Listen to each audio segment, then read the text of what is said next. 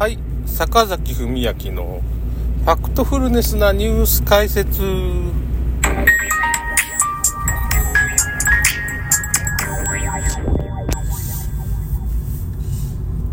いやね今日まあ僕まあ先輩というかね自分の恩人のところに行ってまあいろいろまあ株の話したりしてて。まあだから結局まあ、宇宙車の話とかになったわけですよね。まあ、だけどやっぱ結局それは陰謀論だみたいな感じで、うん、言われるだけでさ、まあこれ現実なんですよっていうか、憲法改正今年来ますよみたいなこともまあ、まあ言ってもダメなんだよな。もうそのなんつうのかな。完全に日本人の、まあ、普通の人っていうのはまあまあつんぼさじきっていうかねもう耳も目も見えないような状態にさせられてるっていうか本当にマスコミが報道しないとか政府がうんと言わない厚労省が無視するっていうようなことをしちゃうとまあ、あと、ただ、魔法の言葉の陰謀論っていうやつね。これは陰謀論だから信じちゃダメみたいな言葉で、みんなまあ、騙されてしまう。その陰謀論って言葉自体が認知戦と呼ばれる軍事作戦で、まあ、僕らを騙す主張っていうかね、僕らの思考停止を誘う言葉だっていう風なもの。認知戦っていう、まあ、近代の戦争のやり方としては 認知戦というものがあるんですけど、まあ結局、誤認させるわけですよね。まあただの風邪だったのに、すごい怖い、まあなんかいろんな病気みたいなのが、もう流行り病がありましたよっていう風に、まあ、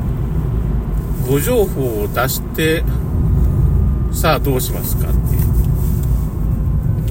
う。感染者数がすごい増えたよ。すごい増えてますよ。感染者数が増えても、まあ別に何の問題もないわけですよね。結局その発病せんかったらね。うん、そういうことなんよね、結局。で、発病数とかもほとんど大したことないし、普通の風邪が流行ってますよねっていう風な、まあ、新型567騒動っていうのがあったんですけど、それはもうすごい大げさにまあ誇張していってっていうかね、いろんな統計を操作して死者死者数っていうのをまあ水増してたっていう、まあ、交通事故でもまあ、新型567でまあ亡くなったいう風な水増しみたいなのも行って、まあなんか、普通は1万人ぐらい出ないはずだけど、3万人ぐらいまで膨らましたんですかね、死亡者数。まあちょっとその辺も統計を僕は見てなかったけどね、もし、新型567騒動の時のね、最終的な統計どれぐらいの死者が出たかっていうのは見てないんですけど、まあ結局、2020年の6月の段階で、まあその、感染症っていうののね、まあ専門家の人が、そういうパンデミックっていうのは起こってないですね、みたいなことを言ってたわけですよ。テレビには出ない専門家っていうか、テレビに出てる人はまあ、その製薬会社とかの、まあ、広告員っていうかね、その、金もらってるか、結局そっち側の人しかテレビには出れないっていう風な感じになってるよね。製薬側のご用意者みたいなのがテレビに出てて、テレビに出ない人は本当のこと言ってくれるんだけど、そういう専門家の人がそういうこと言ってたから、あ、これ何も起こってないんだなって僕は2020年の6月ぐらいにもう認識してたわけです。まあ6月の統計だから7月か8月ぐらいに僕多分見たんだと思う。夏頃に。新型56なんかすごい大流行して、超過死亡がマイナス9000人だって、マイナス9000人って超過死亡が減ってるわけですから、まあ、みんな健康になってるわけです。流行り病がすごい、まあ、流行ってるのに健康になってると、なぜか。死者数が減ってるとマイナス9000だいたい1万人とか2万人とか毎年増えるんですけどその年だけはその流行り病がすごい流行した年だけなぜか死者数がマイナス9000で減ってるわけ普通だったら1万人とか2万人ぐらいになるんですけどそういう変な現象が起こってるんですよね。これは病院行かなかったからそういう医療過去が減ったんじゃないかっていうふうなことは言われてましたねと。まあねこの話をしてもまあ難しいわな確かに。そういうことが起こったんですよっていういくら言ってもまあ陰謀論だ陰謀論だっていうふうに言われてしまうと。で厚労省で最近だったら厚労省でねその死亡認定450名超えて、まあ、200億円以上厚労省がもう死亡を認定してますよと200円200億円以上のお金を払って1万何千件のそういう薬害を認定してるわけですよ。ということはどういうことかって言ったら、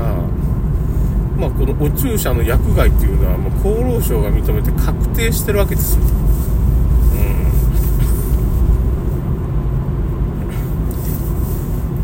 ということはどういうことなのかっていうことを考える。それは現実なんですよっていう風に話しても陰謀論だ、陰謀論だってまあ、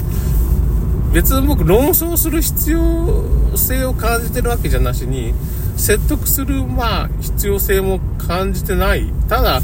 現実なんですよ。これが現実なんだっていうことは、まあ、伝えたいだけなんですけどね。厚労省のデータとして、そういうデータがありますよ、みたいな。こっそり発表してますよ、っていうことですよね。そういう現実を言っても、まあ陰謀論だ、陰謀論だって言われてしまうから。まあもうどうしようもないな。これ、これが結局認知戦っていうやつで、まあすごいと思いますわ。そういうのが定着しちゃったから、日本人の普通の人にはもう言葉が通じなくなってるっていうか、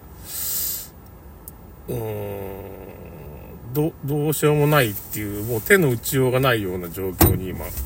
なってますね。これがもうちょっと日本人がそういうことを認識してくれたら、まあ、憲法改正みたいなことを岸田総理が1月のね、能登半島地震の時に言った時に、なんかおかしいんじゃないかっていうふうにみんな気づくんだけど、まあ、陰謀論だ、陰謀論だっていうふうに、もうすごい憎悪してますからね、普通の日本人は。陰謀論唱えるやつはけしからんみたいなこと。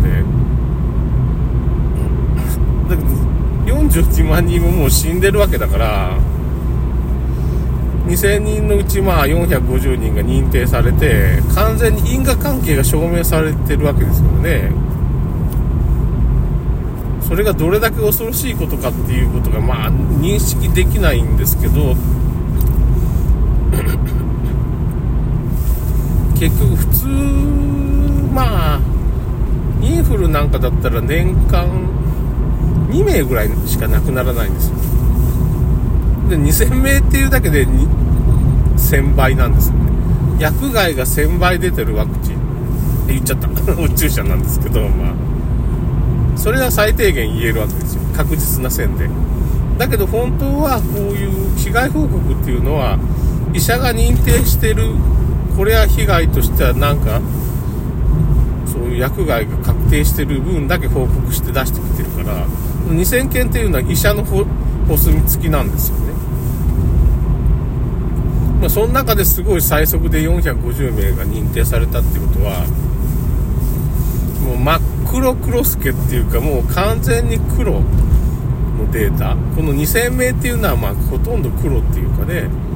全部認定されてもおかしくないぐらいなことになってるんですで、まあ今9000人待ちぐらいになってると。だけど本当の被害総数っていうのはこの10、まあ、このデータを100分の1だから、まあ、2000人ってことは20万人ぐらいは本当はなくなってるみたいなことが言えるわけですよね。論理的に言えばね。実際は42万人だからまあ30万人とか本当は本当に超過死亡っていうね、薬害で亡くなってる人がいる可能性がすごい高いと。1万件以上の薬害が起きて。こういう数字言っても陰謀論だ、陰謀論だって、まあ、まあ、切ないななんかすごい切ない話なんですけどね。これすごい単純な事実なんだけどな、みたいな。その事実だけを伝えたいわけですよ。それがどうこうっていう風な。ま、死んじゃうんですかっていう風な。まあ、それはわかりません、全く。そう。った人死んじゃうんですかって。そんなすぐには死にません。もう死んでるから41万人ね。40万人ぐらいとか30万人ぐらいの人はもう死んじゃってるから、今生き残ってる人は大丈夫ですよね。だから将来的にはどうなるかわからんけど、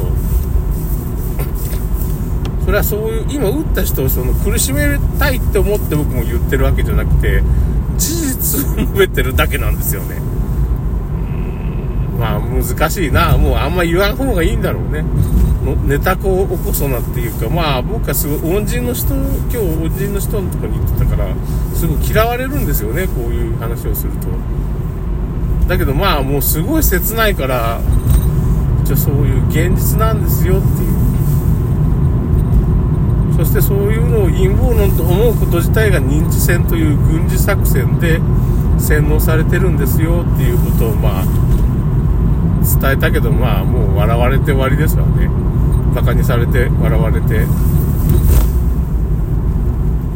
まあ言っても仕方がないっていうか別に俺とは関係ないっていう風なだけど僕もここまで言わんですよすごい恩人の人だから言ったんだけどまあ切ないけど仕方がない。それは仕方がない。本当に切ない。いや、すげえなって。僕が現実認識を誤ってるってこともないんだよな。であってほしいと思うんだけど、正確に現実なんだ。ということです。まあ切ないけど仕方がない。ということで終わります。